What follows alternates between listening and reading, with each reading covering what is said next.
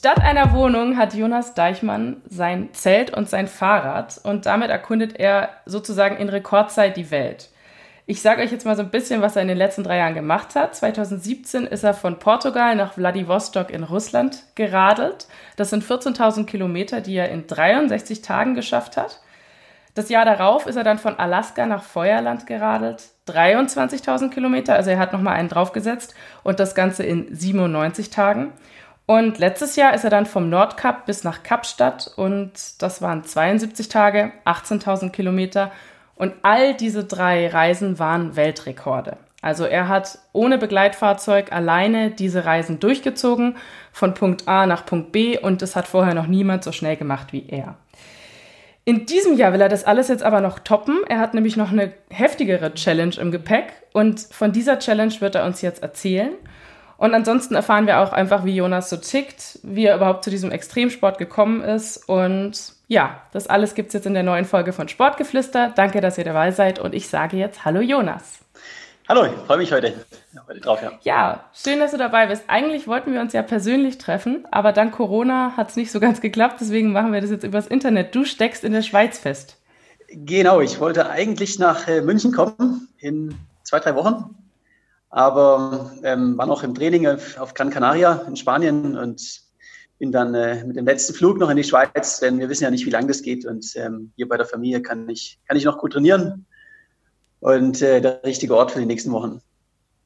Also du bist jetzt nicht irgendwo im Nirgendwo gestrandet, sondern bist bei deiner Familie. Das ist ja ganz schön. Genau. Ich habe jetzt schon mal so ein bisschen gesagt, was du machst. Äh, wie kommt man denn dazu, drei Kontinentalüberquerungen mit dem Fahrrad alleine zu machen in drei Jahren? Also was ist da alles vorher passiert, dass du überhaupt zu so einem Sport oder Vorhaben gekommen bist? Also ich bin in meiner Jugend, ähm, habe ich Leistungssport gemacht, bin Radrennen gefahren und äh, andere Sportarten. Also ich habe einen, ja, einen Hintergrund in dem Bereich. Und während des Studiums dann, ich habe komplett in, im Ausland studiert, erst in, in Schweden. Da hatte ich, wie das so ist, kein, ähm, kein Geld, aber viel Zeit und, und wollte die Welt sehen. Und habe mir daran gedacht, ja, warum eigentlich nicht mit dem Fahrrad? Ist äh, günstig und äh, man kommt in die abgelegensten Ecken. Und ich bin dann in anderthalb Jahren um die Welt gefahren, aber das Ganze noch langsam, also ohne Rekorde. Aber genau da kam dann, sag ich mal so, der, der Wunsch oder der Traum, ähm, warum eigentlich nicht das Ganze miteinander verbinden, den, äh, den Leistungsaspekt, den ich aus der, aus der Jugend habe, mit dem, dem Abenteuer, den ich jetzt im Studium hatte. Wenn man das beides verbindet, dann kommt man auf dem Fahrrad eigentlich bei, ganz genau bei ähm, Kontinentaldurchquerungen ohne Begleitsatzfahrzeug in, in Rekordzeit raus. Und ich hatte den Traum am Ende des Studiums, habe dann zwei Jahre in München gearbeitet und hatte dann die Möglichkeit, äh, das zu tun. Und seitdem, seitdem Eurasienrekord ist es mein, mein Beruf auch. Du hast dann also deinen Job an den Nagel gehangen oder wie machst du das? Also bei meinem Eurasienrekord, da war ich noch, da war ich noch angestellt und habe von meinem Chef damals ähm, Sonderurlaub bekommen und die waren auch mein, mein Sponsor. Und ähm, ja, ein paar Monate später habe ich dann äh, mich damit selbstständig gemacht und ähm, lebe jetzt seit der Panamerika dann vor zwei Jahren auch, auch gut vom Extremsport. Also man kann ja sagen, dass es jetzt so ein Leben voller Extreme ist und du hast ein Leben gewählt, ich sag mal in Anführungszeichen, ohne Sicherheit. Also ein normaler 32-Jähriger, also normal ist immer so eine Frage, aber ich sag mal der Otto Normalverbraucher, der hat ein Haus, der hat Kinder, der hat einen Job und du hast dich jetzt für sowas komplett Konträres entschieden. Wieso oder wie kam es, dass du wirklich gesagt hast, ich mache das jetzt? Also ähm, der Grund, warum ich das Ganze tue, ist, ich wache jeden Morgen auf in meinem Zelt und ich weiß, heute erlebe ich was, was ich noch nie vorher in meinem Leben erlebt habe. Es passiert jeden Tag was Neues. Und ähm, das ist in dem normalen Leben mit, äh, mit einem festen ähm, Job im Büro, einem, einem Haus, Familie, Kinder etc. Ähm, eben, ja, es ist nicht meine Sache, es ist eben anders. Und es ist nicht so, klar, ich habe kein jetzt festes Einkommen, ich lebe von, von Sponsoren und äh, Motivationsvorträgen bei Firmen und ähm, habe allerdings auch keine Fixkosten. Mhm. Das heißt, auch da ist es, ist es einfach ein großer Unterschied. Ich muss halt auf mich selber achten und dann auch finanziell natürlich auf, auch für schlechte Zeiten vorsorgen. Aber gibt es da bei dir auch manchmal so Momente, wo du dir dann denkst, boah, jetzt hätte ich aber schon gerne hier irgendwie mein Bett, weil du hast ja wirklich dein Zelt und gehst von Ort zu Ort. Wenn du jetzt zum Beispiel mal, keine Ahnung, krank bist oder irgendwas, wie machst du das? Also ich habe circa 250 Zelttage im Jahr. Also ich lebe draußen in der Natur, normalerweise ohne Zelt, einfach Lagerfeuer und daneben schlafen. Ähm, da fehlt mir auch nie was. Ich habe jetzt nie das Gefühl, dass ich ähm, gerne mehr Komfort hätte. Äh, ich sage es mal so, wenn nach so einer Tour, also jetzt nach Cape to Cape, da ist dann der Körper auch extrem müde und braucht Erholung. Ich bin dann nach Brasilien und habe äh, mir in Brasilien ähm, eine Wohnung gegönnt für, für sechs Wochen. Also, also, du belohnst dich dann schon auch nach so Touren mal. Genau, also nach der Tour brauche ich Erholung und äh, dann gehe ich aber nicht nach Deutschland, sondern ich gehe dann nach Südostasien, Südamerika, ähm, wo das Leben auch sehr, sehr günstig ist und ähm, nehme dann eine, eine kleine Hütte am Strand und lasse es mir auch mal gut gehen. Du machst ja diese Touren tatsächlich alleine. Also das kann man sich jetzt so vorstellen, du fährst zum Beispiel von Cup zu, zu Cup und hast keine Crew, die dich unterstützt und die dir Essen bringt oder die dein Hotel bucht oder was auch immer, sondern du bist auf dich allein gestellt. Warum ist dir das so wichtig, dass du das alleine machst? Weil es wäre ja für dich wahrscheinlich einfacher, wenn da noch ein bisschen Rückhalt da wäre. Ähm, genau, also da gibt es auch gerade im Radsport auf der Langdistanz gibt es eben zwei komplett verschiedene Disziplinen. Das eine ist ähm, der Fachbegriff des Supported und Unsupported. Ähm, die einen fahren dann eben mit, mit Begleitfahrzeug und einer großen Crew dahinter. In, das ist Hochleistungssport. Es geht darum, so schnell wie möglich zu sein. Und das ist das, was zählt. Und das andere ist unsupported. Das heißt, da gibt es auch strikte Regeln. Man, man darf einfach keinen fremden Support ähm, annehmen. Und äh, macht eben alles alleine. Äh, ist natürlich deutlich langsamer. Also wahrscheinlich könnte man das Ganze auch in fast doppelter Zeit machen. Ähm, aber ja, ich bin auch natürlich Extremsportler, aber in allererster Linie geht es mir ums Abenteuer. Und wenn man eine Begleitfigur dabei hat, dann, dann nimmt man das Abenteuer raus. Denn äh, man hat ein Problem und die Kohle löst bei mir sind die, mhm. die besten Erinnerungen sind eigentlich die Momente, wo, wo was schiefgelaufen ist und wo ich dann in, in Afrika oder in, in Südamerika mit, mit den Herausforderungen auch umgehen kann. Was genau ist denn da schon schiefgelaufen? Äh, so, alles, was man sich nur vorstellen kann. Also auf Cape to Cape, ähm, jetzt bin ich in Afrika, äh, habe eine Nacht in einer Gefängniszelle verbracht in Ägypten, bin drei Lebensmittel. Was hast du denn verbrochen, dass du da ins Gefängnis musstest? äh, verbrochen habe ich nichts, aber ich bin äh, abends an eine Polizeisperre gekommen und äh, in Ägypten haben die große Angst vor Terrorattacken und sind ähm, lassen äh, Touristen auf dem Fahrrad sich nicht frei bewegen. Das heißt, ähm, die wollen das Fahrrad auf den Pickup aufladen und zum nächsten Hotel bringen. Das geht natürlich nicht, wenn man einen Rekord macht. Ja, heißt, vor allem äh, unsupported, weil es wäre ja dann Support, ne? Genau, genau. Das heißt, ähm, ich habe dann lange rumverhandelt. Die wollten mich auch nicht vor der Polizeiwache ähm, zelten lassen. Und mit, mit viel, viel Verhandlungsgeschick haben sie dann zugestimmt, dass, dass man da in der, in der Zelle übernachten darf. Wie viele Sprachen sprichst du denn dann? Weil wenn du jetzt mit einer ägyptischen Polizeiwache dich unterhalten hast, dann weiß ich jetzt nicht, haben die Englisch gesprochen oder Arabisch oder? Ähm, die sprechen nur Arabisch und ähm, ich habe, also ich kann fünf Sprachen fließend. Wow, okay. Und mich noch in zwei weiteren äh, relativ gut verständigen. Und da kommt man meistens irgendwie durch. In, auf Arabisch jetzt nicht, aber auch da man, wenn man so, ich bin jetzt seit fast zehn Jahren eigentlich ähm, auf Reisen und lebe im Ausland. Man lernt sich auch mit Leuten verständigen, zu verständigen, die man nicht kennt und wo man nicht die Sprache spricht. Also man Wie kommt vielen Ländern warst du denn schon insgesamt? Weißt du das? Äh, knapp über 100. Okay, das ist schon eine Hausnummer, muss man sagen. Was war denn so für dich am eindrücklichsten von diesen Ländern? Weil du hast ja jetzt schon, sagen wir mal, ein Drittel der Welt gesehen. Hast du irgendeine Tour oder auch ein Land, wo du sagst, das hat mich für mein Leben geprägt? Die schönste Tour, die ich bisher gemacht habe, also wirklich eine, eine längere Tour, ist mit Abstand die Panamerika. Äh, und zwar, zum einen, ich bin ein ganz großer Südamerika-Fan von der Kultur und allem, aber genauso, äh, man startet am, am nördlich vom Polarkreis in, in Alaska und man kommt an äh, am südlichen Ende der Welt in, in Patagonien. Das heißt, man durchfährt alle Klimazonen, die Landschaft und alles verändert sich täglich. Äh, das hat man nicht, wenn man von Westen nach Ost fährt und äh, die Rocky Mountains, dann Zentralamerika und dann die Anden am Ende. Es ist einfach unglaublich schön, so eine Natur. An, an Ländern, äh, was mich verändert hat, ähm, ist vor allen Dingen ähm, die arabische Welt und, und auch Afrika. Und zwar in der Hinsicht, jetzt auf der, von all den Ländern, wo ich war, die größte Gastfreundschaft habe ich im Iran und im Sudan erfahren. Das sind die beiden Länder, wo die Leute so herzlich und, und nett waren. Und das sind die beiden Länder, die meinen mein Pass für zukünftige, mein Reisepass für zukünftige USA-Reisen ruiniert haben, weil sie auf der, auf der Terrorliste stehen und äh, in den Medien als, als ähm, die Schurkenstaaten porträtiert oh werden. Je. Also ähm, und da, wenn man das mit, wenn man das so erfährt, dann wird einem wirklich klar, wie die, ähm, ja, die, das Bild in den Medien und was, was viele Leute auch, auch denken über die Welt und, äh, und die Realität auseinanderliegen.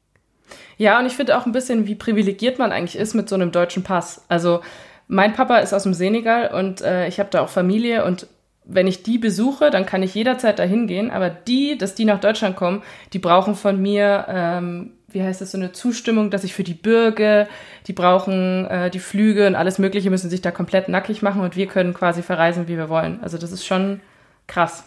Absolut. Und, und zwar nicht nur mit dem, mit dem Pass, welche Privilegien er haben, sondern auch, wenn ich mir überlege, wie, äh, wie jemand aus dem Sudan oder aus dem Iran hier in Deutschland empfangen werden würde mit Sicherheit auch nicht, nicht, nicht schlecht von jedem, aber ähm, grundsätzlich sind auch gewisse Vorurteile ähm, vorhanden. Und äh, ich bin dort und ähm, ich brauche ja nicht mehr mein Hotel, weil, weil ich fahre abends in eine Ortschaft und jemand sagt, komm mit, du, du isst und schläfst bei mir. Äh, also in Deutschland unabdenkbar. Und dann, ja, da, da, ja, da schämt man sich manchmal schon ein bisschen, wo man, wo man, dass man, ja, dass man aus Deutschland kommt und ähm, die Leute eben hier nicht so behandelt werden. Das stimmt, das ist manchmal echt äh, erschreckend, wenn man das so sieht. Wie ist es denn, kommen wir mal nochmal zurück zu dem, wenn du da auf dem, auf dem Rad sitzt, wie viele Stunden fährst du am Tag oder wie viele Kilometer bist du unterwegs am Tag? Also jetzt bei Cape to Cape war der Tagesdurchschnitt 250 Kilometer. Das ist schon krass, wow. 250 Kilometer an einem Tag und das jeden Tag hintereinander. Also das ist der Tagesdurchschnitt. Das heißt, ähm, ich hatte insbesondere in der Sahara, da hatte ich ähm, Gegenwind und äh, Lebensmittelvergiftung und so circa 50 Grad. Das heißt, ich war dementsprechend auch langsam unterwegs und bin auch in politische Konflikte gekommen in, in Äthiopien und so weiter. Da habe ich dann teilweise äh, nur knapp unter 200 geschafft. Äh, Im Schlusssprint in Süd, also Botswana, Südafrika bin ich ähm, täglich dann so 320, 330 gefahren. Und hast du jetzt diese Basis dafür, dass du da so viele Tage am Stück immer so viel Power geben kannst? Würdest du sagen, die Basis war schon dieser Leistungssport, den du als Jugendlicher oder weiß nicht, wie lange du den gemacht hast? War das die Basis? Ähm, nein, also man braucht natürlich eine körperliche Fitheit und es hilft, wenn man über viele Jahre trainiert hat. Aber je länger das Ganze geht, desto mehr wird es Kopfsache. Also für mich ist 95 Prozent Motivation. Und ähm, das kann man, man braucht einfach den richtigen Mindset. Und wie trainiert man das? Es hilft natürlich mit Erfahrung, mit jeder Tour, die man hat. Aber es gibt genauso im, in dem Extremsport auch Quereinsteiger, die, die ähm, auch schnell sehr, ähm, sehr erfolgreich werden. Und wenn du jetzt sagst, 95 Prozent sind mental, ähm, hast du dann irgendwelche Methoden, die du trainierst für dieses Mentale oder kommt es einfach mit der Erfahrung dann? Ähm, beides. Also zum, zum einen gibt es äh, gewisse Techniken, ich mache ja auch Motivationsverträge eben genau über das Thema. Da geht es um das Thema, man muss wissen, wofür tut man es. Man muss fest daran glauben, dass man es dass auch schafft. Wenn man einen Zweifel daran hat, dann, dann wird es nicht gehen. Und ähm, genauso auch einfach ähm, die Denkweise, also große Ziele in kleine herunterbrechen. Das heißt, ich denke dann nicht, oh, es sind noch, noch 2000 Kilometer, bis ich aus der Sahara raus bin, sondern ich fahre immer bis zum bis zur nächsten Pause, bis zum nächsten Schokoriegel oder bis zur nächsten Coca-Cola. Und dann geht es von einer weiter zur nächsten. Also, also ich sage auch immer, ich bin keine 18.000 Kilometer nach Kapstadt gefahren, sondern ich bin 240 Mal zum, zum nächsten Schokoriegel gefahren. Wie viele Und, ähm, Schokoriegel isst du denn an einem Tag dann? Oh, das äh, ja, ist schade. Ich bin noch nicht von Snickers gesponsert, aber ähm, äh, zu viele. ähm, ich habe eine Trainingsmethode, die werde ich auch jetzt die nächsten Wochen machen, weil ich ja jetzt auch, wie wir alle, auch zu Hause bleibe. Ähm, ich mache es ein paar Mal im Jahr, dass ich mein Fahrrad auf einen Home Trainer stelle und dann vorne weiße Wand. Und keine Musik, kein, kein Fernsehen, sondern man, man starrt dann die weiße Wand an. Und nach genau zehn Stunden klingelt der Wecker. Zehn Stunden fährst du Fahrrad vor einer weißen Wand. Genau. Und der Grund dabei ist, man, der, der Grund dafür ist, man, man lernt es, sich selbst abzulenken und auch mit der ja, mit solchen Situationen umzugehen. Und wenn man das durchsteht, dann ähm, kommt doch der Gedanke ans Aufgeben auch später nicht, wenn es wirklich hart ist. Aber ich meine, an, an was denkst du dann? Also ich meine, du hast keine Musik, ich stelle mir das gerade so vor, allein irgendwie nur zwei Stunden da vor einer weißen Wand zu stehen, ist ja keine Ahnung, aber zehn Stunden, was, was geht dir durch, durch den Kopf? Also ich denke grundsätzlich ähm, auf, vor der weißen Wand, aber genauso bei meinen, bei meinen Abenteuern. Ähm, ich plane meine nächsten Abenteuer. Also ich denke dann über den Triathlon, mache schon mal die ganzen, die ganzen Pläne im Kopf durch und äh, ich singe. Oh, was singst du dann? Ja, ich habe nur so fünf, sechs Lieder, die gehen immer in der Endlosschleife durch. und welche, was ist das, das Lieblingslied? Ähm, mein Lieblingslied ist, ähm, es kommt immer darauf an, auf die Situation, also wo ich gerade bin. Wenn ich so allein in der Wüste bin, dann, da, da singe ich gerne auch ähm, Go Solo von Tom Rosenthal. Das kenne ich gar nicht, muss ich zugeben. Ja, ist ein schönes Lied. Ähm, aber genauso, also ich, ich habe lange in Brasilien gelebt, also ich kenne eben auch ein paar brasilianische Lieder, da kommt der Großteil her. Also sprichst du auch Portugiesisch dann? Äh, genau, ja. Okay, cool. Ja, das ist schon krass, wenn ich mir das vorstelle, da zehn Stunden auf dem Home Trainer vor der weißen Wand. Da denke ich auch daran, dass mir, glaube ich, irgendwann der Hintern wehtun würde. Und das ist auch so eine Frage, wie hältst du das denn aus, dass du auf dem Fahrrad äh, 70 Tage am Stück sitzt? Weil wenn ich zum Beispiel eine Fahrradtour mache, dann merke ich schon am Ende des Tages, dass es ein bisschen wehtut. Hast du da irgendwie einen besonderen Sattel oder wie ist da deine Umgehensweise damit? Ähm, ich fahre im Jahr ca. 50.000 Kilometer und alles ist natürlich aufs letzte Millimeter angepasst, aufs letzte Detail. Ähm, ich mache auch, aber auch Bikefitting gemacht, also dass wirklich der, alles richtig eingestellt ist und habe viel rumprobiert. Ich habe jetzt einen Sattel gefunden, der, der für mich perfekt passt und eine Hose dazu. Äh, benutze natürlich auch Sitzcreme. Das macht, das macht sehr, sehr viel aus. Aber also ich würde jetzt lügen, wenn ich sagen würde, ich hätte keine Probleme. Ist es dann nach Tag 1 schon, dass du dann was merkst und es sich dann einfach immer verschlimmert? Oder gibt es so einen bestimmten Tag, wo du einfach merkst, mein Körper tut jetzt richtig weh? Also beim, beim Hintern ähm, ist der Tiefpunkt so nach drei, vier Tagen oder ja, so drei bis fünf Tagen erreicht, von ähm, dass man einfach ähm, ja, Schwierigkeiten hat zu sitzen und dann gewöhnt man sich irgendwann dran. Äh, was natürlich immer besteht, ist die Gefahr, dass sich irgendwas entzündet. Das kann auch noch nach 50 Tagen kommen. Und ähm, da in Afrika natürlich hatte ich da mehr Probleme mit, weil einfach ähm, die Hygiene ein anderes. Und das ist heiß, ähm, ich kann nicht regelmäßig duschen, etc. Und das ist natürlich auch nicht äh, so gut. Von der Müdigkeit her ähm, ist es auch so, die, die ersten vier, fünf Tage, da hat der Körper noch Energie, ist überhaupt kein Problem. Dann kommt die Anpassungsphase. Also so ein paar Tage, wo es, äh, schwer ist. Und ähm, dann läuft es eigentlich sehr, sehr gut bis so Tag 50, 60 rum. Und das ist dann einfach, wo dann der Körper einfach keine Energie mehr hat. Mich hat es am härtesten getroffen äh, nach Äthiopien, weil ich habe im Sudan und in Äthiopien zwei Lebensmittelvergiftungen gehabt. Und das geht natürlich enorm an die Substanz. Und du bist trotzdem weitergefahren, trotz Lebensmittelvergiftung? Äh, genau, ich habe den Tagesschnitt dann so von circa 250 auf, auf circa 200 runtergefahren. Okay, krass, aber ich meine, Lebensmittelvergiftung, da geht es einem doch schon ziemlich dreckig. Ist es dann auch gut, weiterzufahren? Also es geht einem ziemlich dreckig, das ist genau richtig. Ähm, wenn man anhält in der Situation, dann ist es vorbei, weil dann der Körper komplett runterfährt.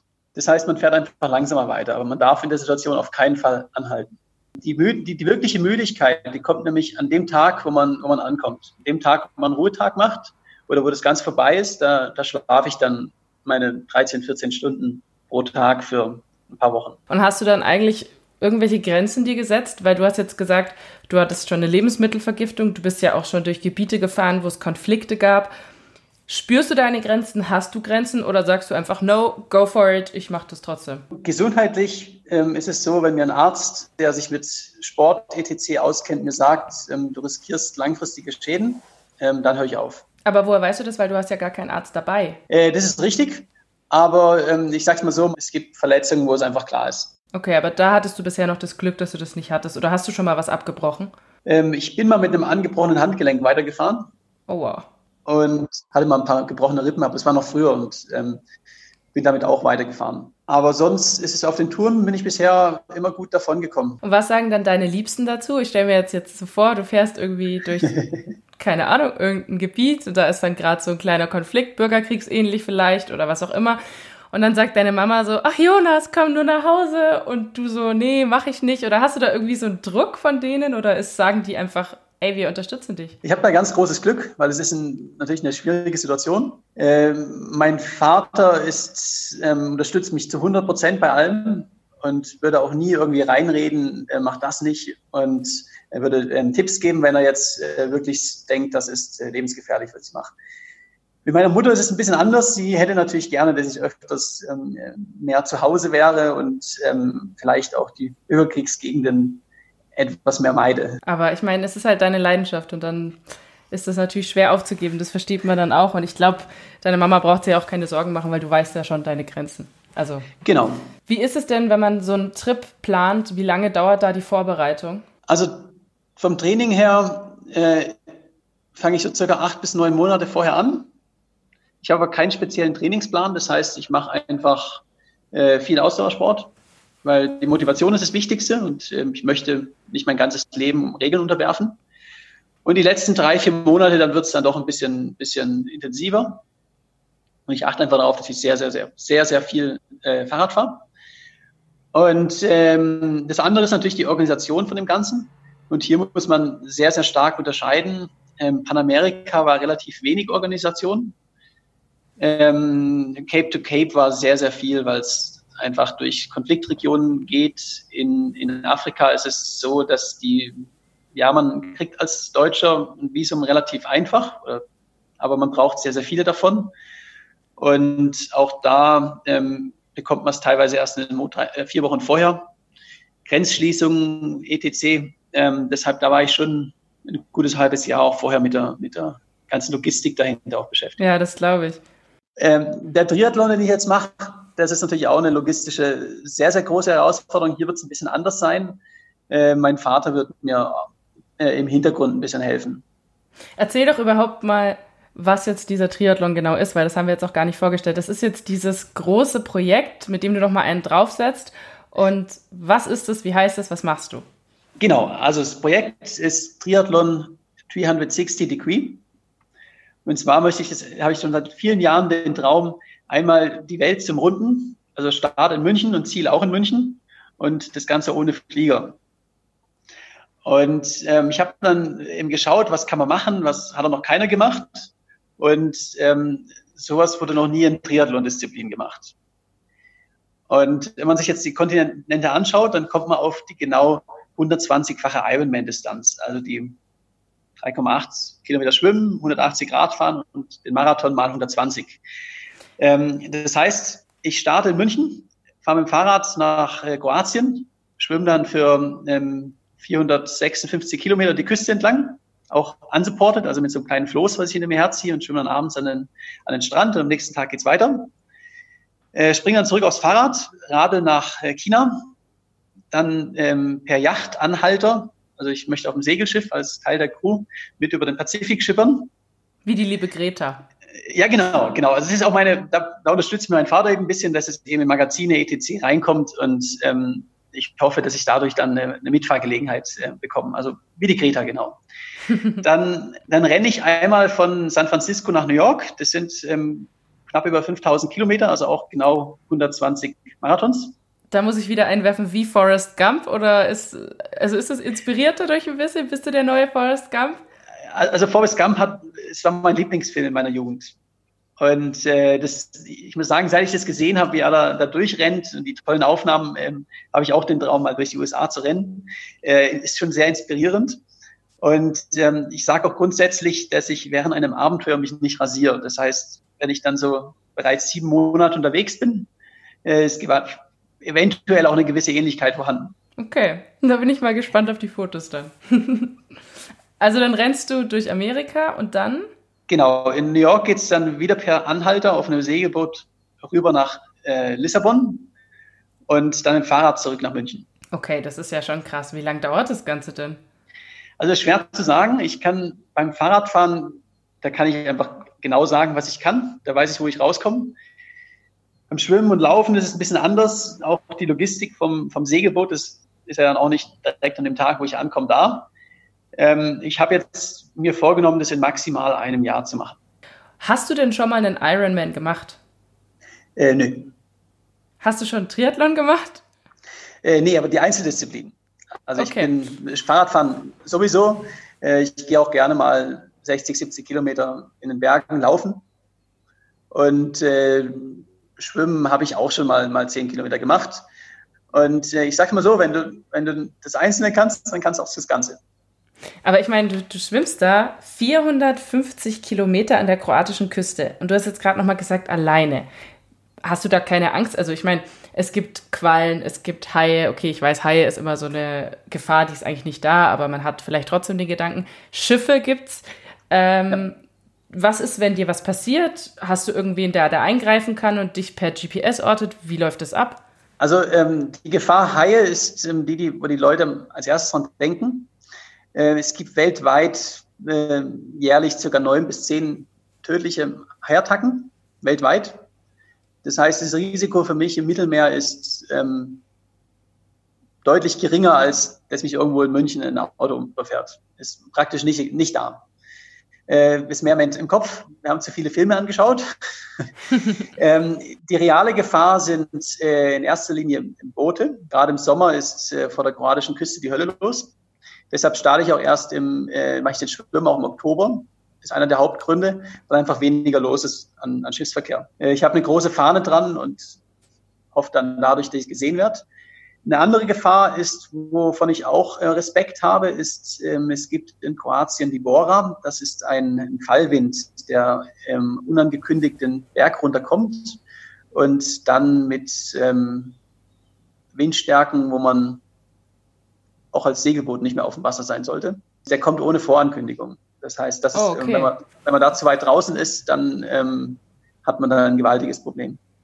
Und wie willst du das umgehen? Also äh, aufpassen. Ich werde noch eine kleine Wetterkunde machen und dann wirklich auch schauen, aber es kann halt sehr schnell umschlagen. Und dann ähm, habe ich die Route eben auch so geplant, dass ich nicht aus offenem Meer hinausgetragen werde sondern äh, ich bin immer zwischen Inseln. Aber trotzdem ist es ja was, also hast du dann eine GPS-Ortung oder hast du irgendwie ausgemacht mit deiner Familie, du meldest dich, weil äh, jetzt mal wirklich, ich meine, klar, du bist schon durch Bürgerkriegsgebiete und so gefahren mit dem Fahrrad, aber jetzt auf dem Wasser, da kann ja wirklich schnell was passieren, ne?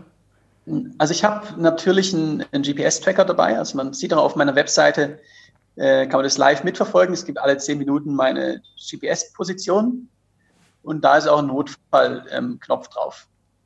Ob der im Sturm natürlich dann auch noch funktioniert, ist eine andere Sache, aber man weiß immer, wo ich bin und ob ich in okay. Problemen bin oder nicht.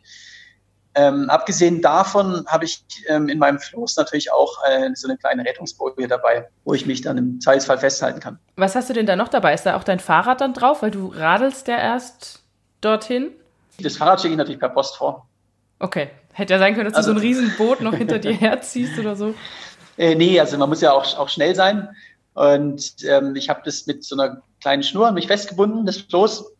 Ist auch stromlinienförmig. Und da drin ist ein Schlafsack, ein Biwaksack, also kein Zelt. Dann äh, ein Kocher, Essen, Trinken, mehrere Schwimmbrillen.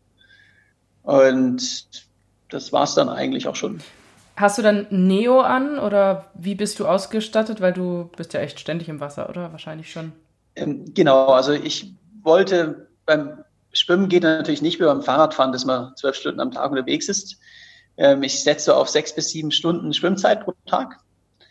Und ein Neo hilft zum einen mal schneller mit dem Neo und man hat Auftrieb. Das heißt, wenn dann die Technik irgendwann ein bisschen schlechter wird nach ein paar Stunden, weil man müde ist, dann, dann hilft der Neo. Und ist natürlich warm. Und dann hast du ja noch das Essen auf dem Floß dabei. Das führt mich jetzt generell noch zu der Frage nach dem Essen, weil ich habe gelesen, dass du 10.000 Kalorien am Tag verbrauchst, wenn du da deine Radtouren gemacht hast. Wie führst du dir diese 10.000 Kalorien zu? Weil du bist ja auf dem Rad, du musst das Essen selber besorgen.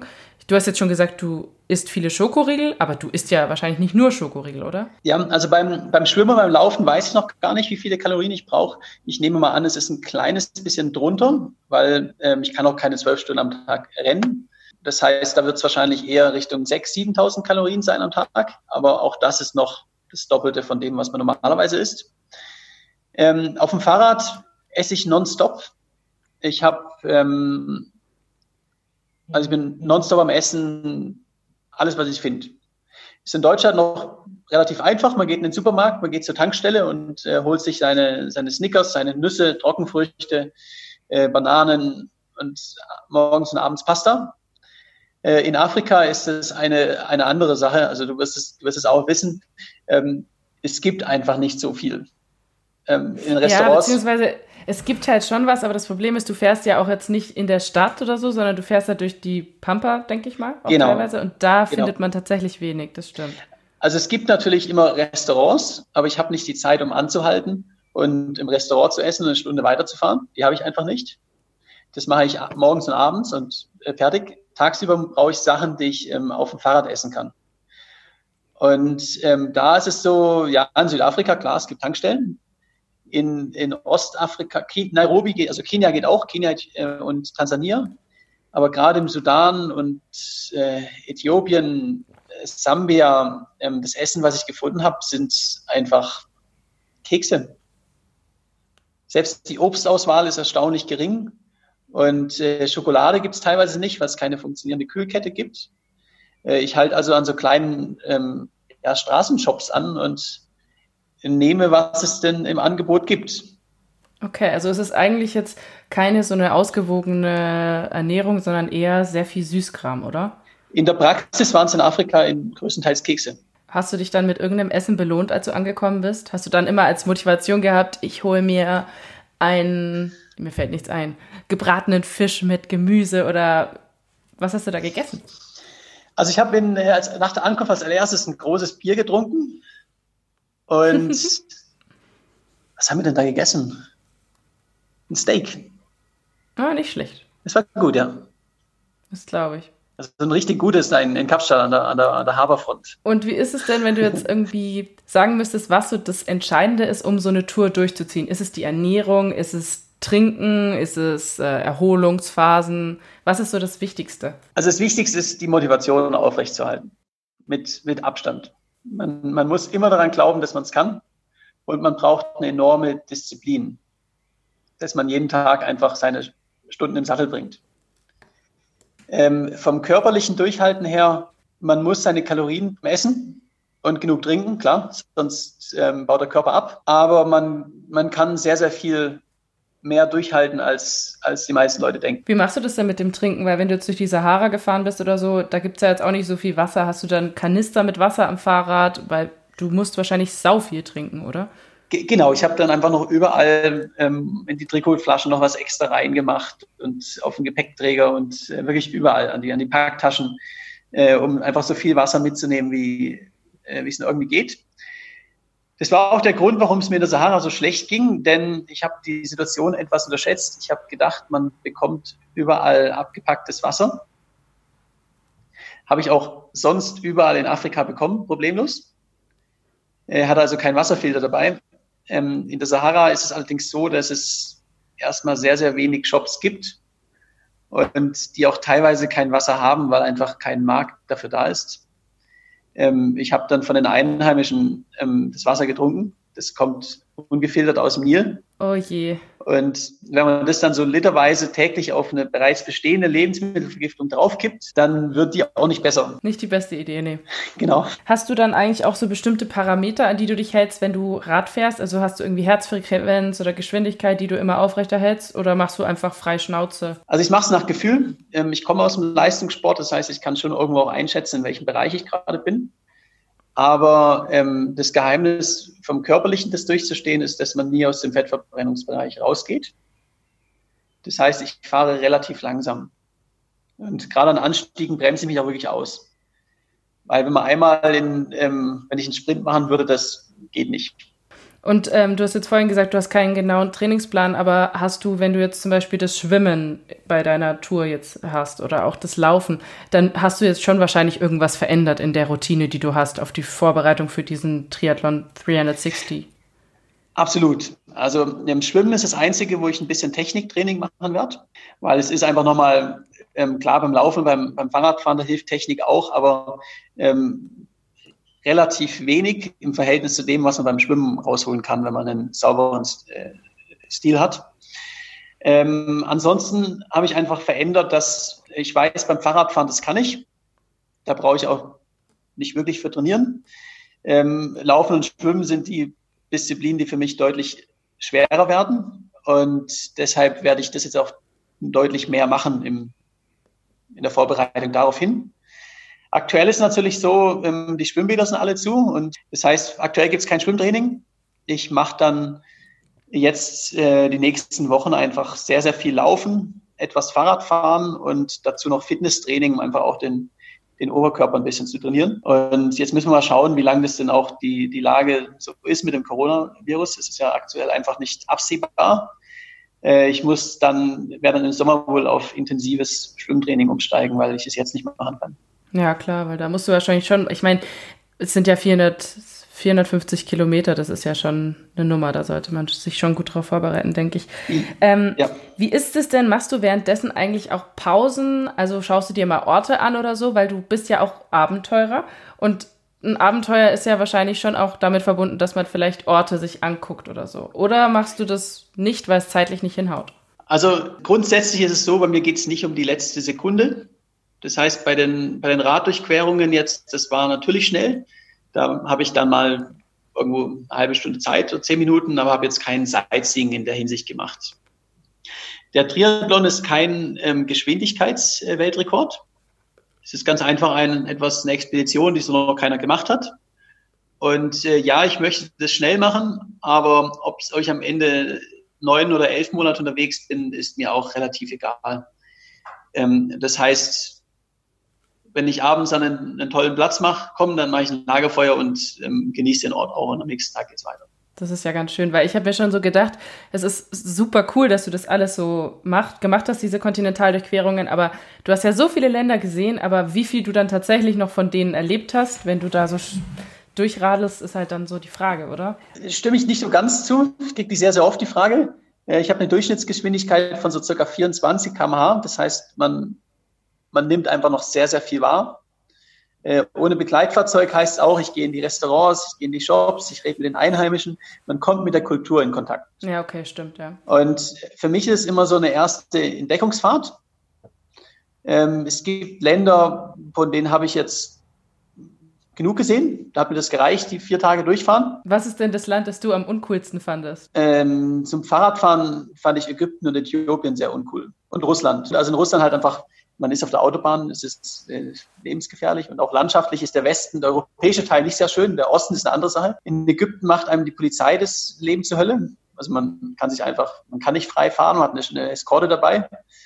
Und in Äthiopien, ähm, naja, ich bin in so bürgerkriegsähnliche Zustände gekommen. Also auch nicht so toll. Ähm, andere Länder, also nach Kenia muss ich unbedingt nochmal zurück, Georgien, Iran, das sind so Länder, die haben mir einfach in, enorm gefallen.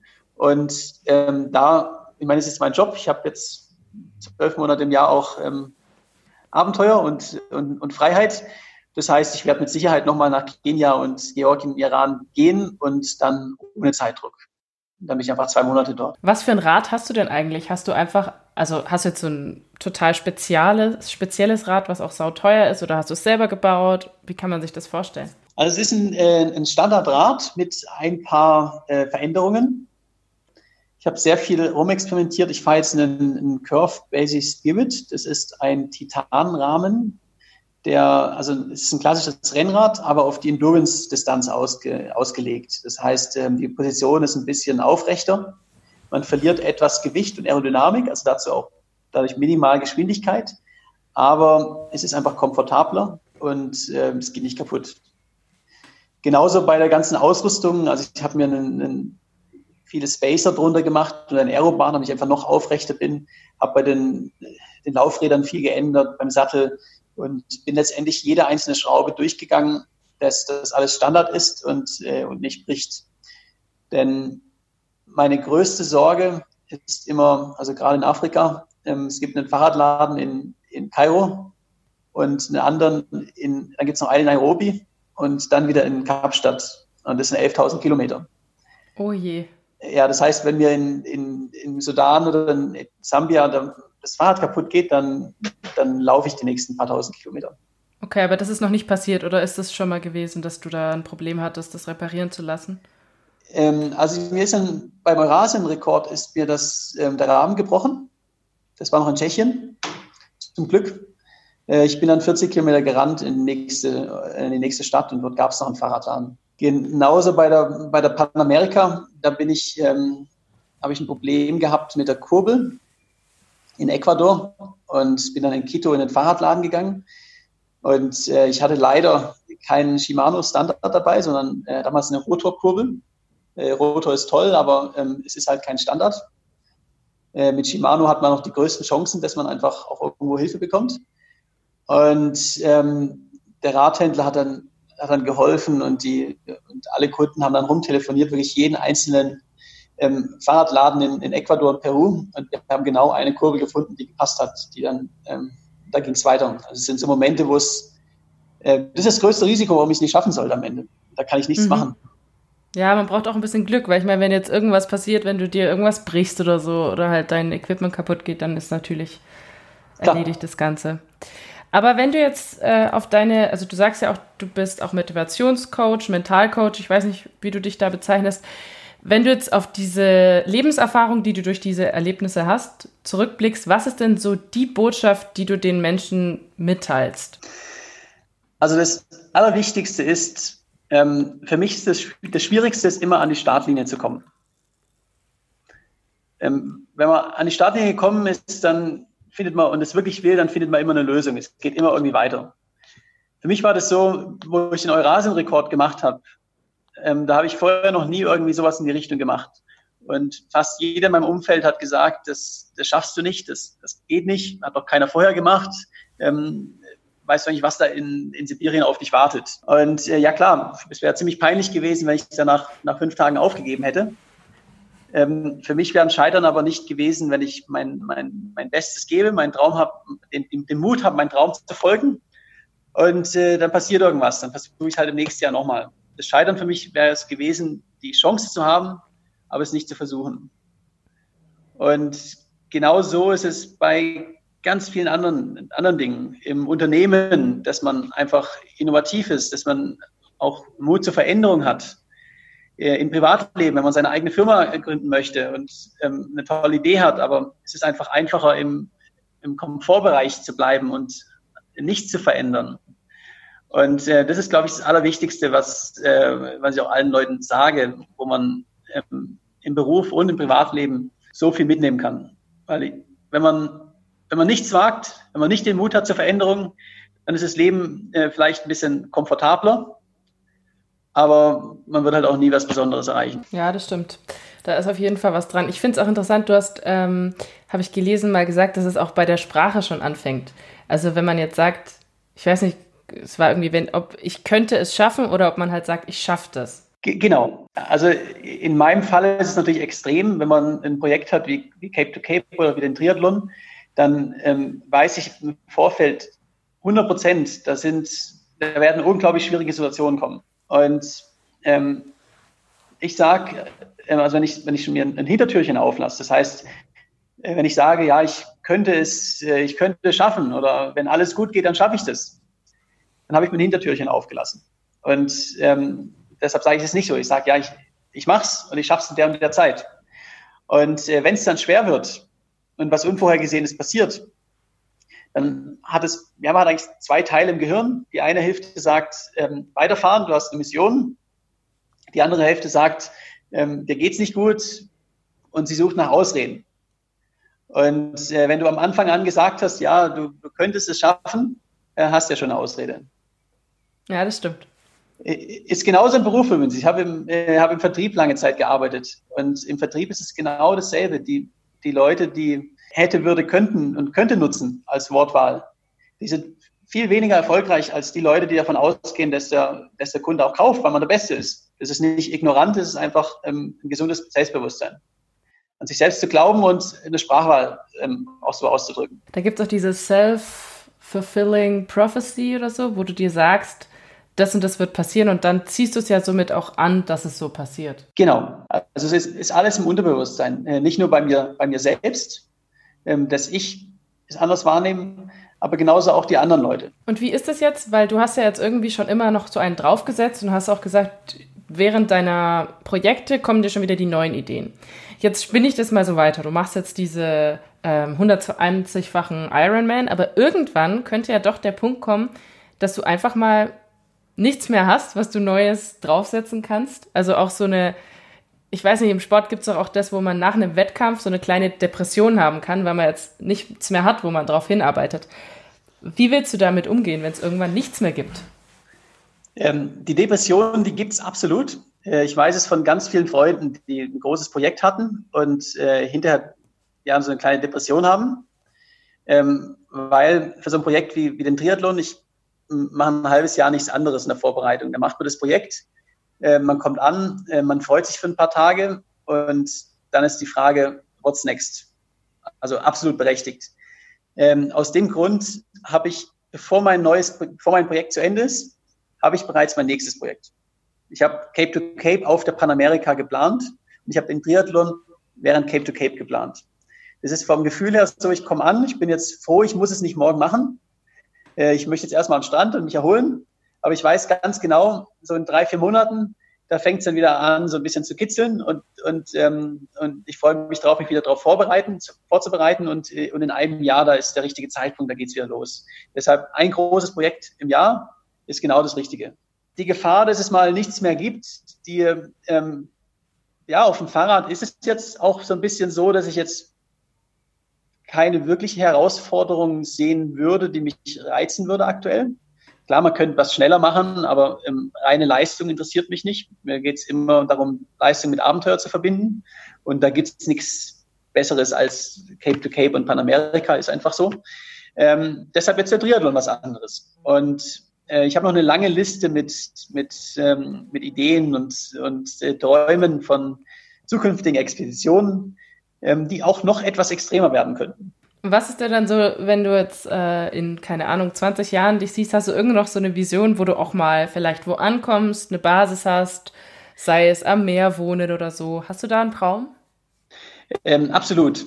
Also zum ersten, zum einen mal, ähm, ich finde es spannend, nicht zu wissen, wo ich in 20 Jahren bin. Also für mich ist die, die, die Vorstellung, dass man, dass man genau weiß, ähm, ich bin in, in, zehn Jahren noch im selben Job und ähm, wohne in derselben Stadt, im selben Haus, ähm, das ist nicht mein Ding. Ähm, trotzdem mache ich mir natürlich auch Gedanken, also ich investiere auch in eine Altersvorsorge, etc. und mache mir Gedanken über die Sachen. Ähm, Stand jetzt wäre so äh, mittelfristig und langfristig ein, ein gutes Lebenskonzept, äh, ein halbes Jahr an, an einem Ort zu wohnen, eine Basis, äh, zum Beispiel in Portugal am Meer, das fände ich relativ schön. Und ähm, die anderen sechs Monate im Jahr auf Reisen gehen. Okay, das hört sich ja ziemlich geil an, muss ich sagen. Ob es jetzt am Ende drei Monate Basis sind oder sechs Monate oder acht Monate, das weiß ich nicht. Äh, und das werde ich auch flexibel halten. Aber, aber grundsätzlich ist mein, mein Lebenskonzept für die Zukunft so, dass ich auch einfach eine feste Basis irgendwo im, wahrscheinlich in Südeuropa am, am, am Meer habe, äh, wo ich jedes Jahr wieder zurückkomme und ähm, dann für ein paar Monate im Jahr wieder auf meine Reisen. Jetzt habe ich noch eine letzte Frage, die ich vorhin so ein bisschen vergessen habe, nämlich ähm, dieser Triathlon 360, 360 Degrees, wie genau oder in welchem Moment bist du da genau auf diese Idee gekommen? War das eine Schnapsidee, war das eine Wette oder war das was, was du schon länger so im Kopf hattest? ist es während der Cape-to-Cape-Sache gekommen oder kannst du uns da so ein bisschen noch erzählen? Ähm, also die Idee, die Welt ähm, zu umrunden ohne, ohne Flugzeug, also mit, mit Boot und Fahrrad etc., die habe ich schon seit ja, ein paar Jahren. Der Gedanke Triathlon, der kam im letzten Jahr. Also die Grundidee, es gibt einen, einen Engländer, den, den ich auch kenne, äh, Sean Conway. Der hat äh, aktuell den Rekord für den längsten Triathlon. Und zwar ist er einmal in der, der Triathlon-Disziplin, also auch den Multiplikatoren vom, vom einzelnen Triathlon, einmal rund um Großbritannien gegangen. Auch schon eine Nummer, ne? Ist schon äh, enorm. Also der war ja auch ein paar Monate unterwegs. Und ähm, man muss dazu natürlich auch sagen, Großbritannien ist auch vom Wetter her noch ein bisschen, äh, gerade im Schwimmen, ähm, natürlich eine andere Sache äh, als jetzt im Mittelmeer. Aber ähm, da habe ich mir dann gesagt, ähm, ja, man könnte das Ganze auch nicht um Großbritannien, sondern ein bisschen länger machen und einmal um die Welt gehen. Ja, das ist auf jeden Fall, also ich finde es mega spannend und ich hoffe auch, dass das für dich alles so klappt, weil du hast ja schon einige Punkte, die auch ein bisschen kritisch sind. Ich habe gesehen, du musst, glaube ich, auch durchs Himalaya-Gebirge mit dem Fahrrad oder so. Ähm, genau, also die kritischen Punkte für mich sind natürlich das Schwimmen. Dann ähm, Himalaya, von der Zeitplan ist nämlich, ja, man kann nicht im Winter schwimmen gehen und man kann auch nicht im, im, im Januar über den Himalaya. Das heißt, ich habe einen sehr engen Zeitplan bei dem Ganzen. Äh, mein mit Abstand und die, die, die Mitfahrgelegenheiten müssen auch erstmal gefunden sein. Aber mein, meine absolut größte Sorge ist ähm, Coronavirus, die Grenzschließungen. Ja, das ist wirklich. Also Stand jetzt sind die, ist die Grenze zu Kiel, äh, alle Grenzen sind aktuell zu. Äh, ist ganz einfach. Ähm, und man weiß aktuell nicht, also wie lange es dauert. Ich hoffe jetzt einfach mal, im September sind sie wieder auf und ähm, plane mein Projekt natürlich so weiter, als, ähm, als ob alles auch offen wäre. Aber ähm, Stand jetzt ist es natürlich gar nicht möglich, klar. Ja, das ist schon, schon dramatisch irgendwie, was für Auswirkungen das hat auf alle zurzeit. Also. Genau, also, also für mich ist es so, ich plane weiter, als ob es im September losgeht. Und äh, wenn es wegen Corona die Grenzen noch nicht auf sind und es im September nicht losgeht, dann geht es halt im April nächsten Jahres los. Deshalb okay. ähm, stattfinden wird's. Und äh, aktuell ist es natürlich auch die geringste Sorge, die wir, die wir haben, ob ich meinen Triathlon mache oder nicht. Da gibt es wichtige ja, das, ja, einerseits schon, andererseits ist es halt schon auch ein Projekt, wo du ja sehr viel Herzblut reinsteckst, von dem her ist es ja persönlich gesehen, wäre das natürlich trotzdem blöd. Wie ist es denn jetzt, wenn man dir äh, folgen will, wenn man gucken will, was du so machst, dann hast du einmal deine Website, Instagram wahrscheinlich.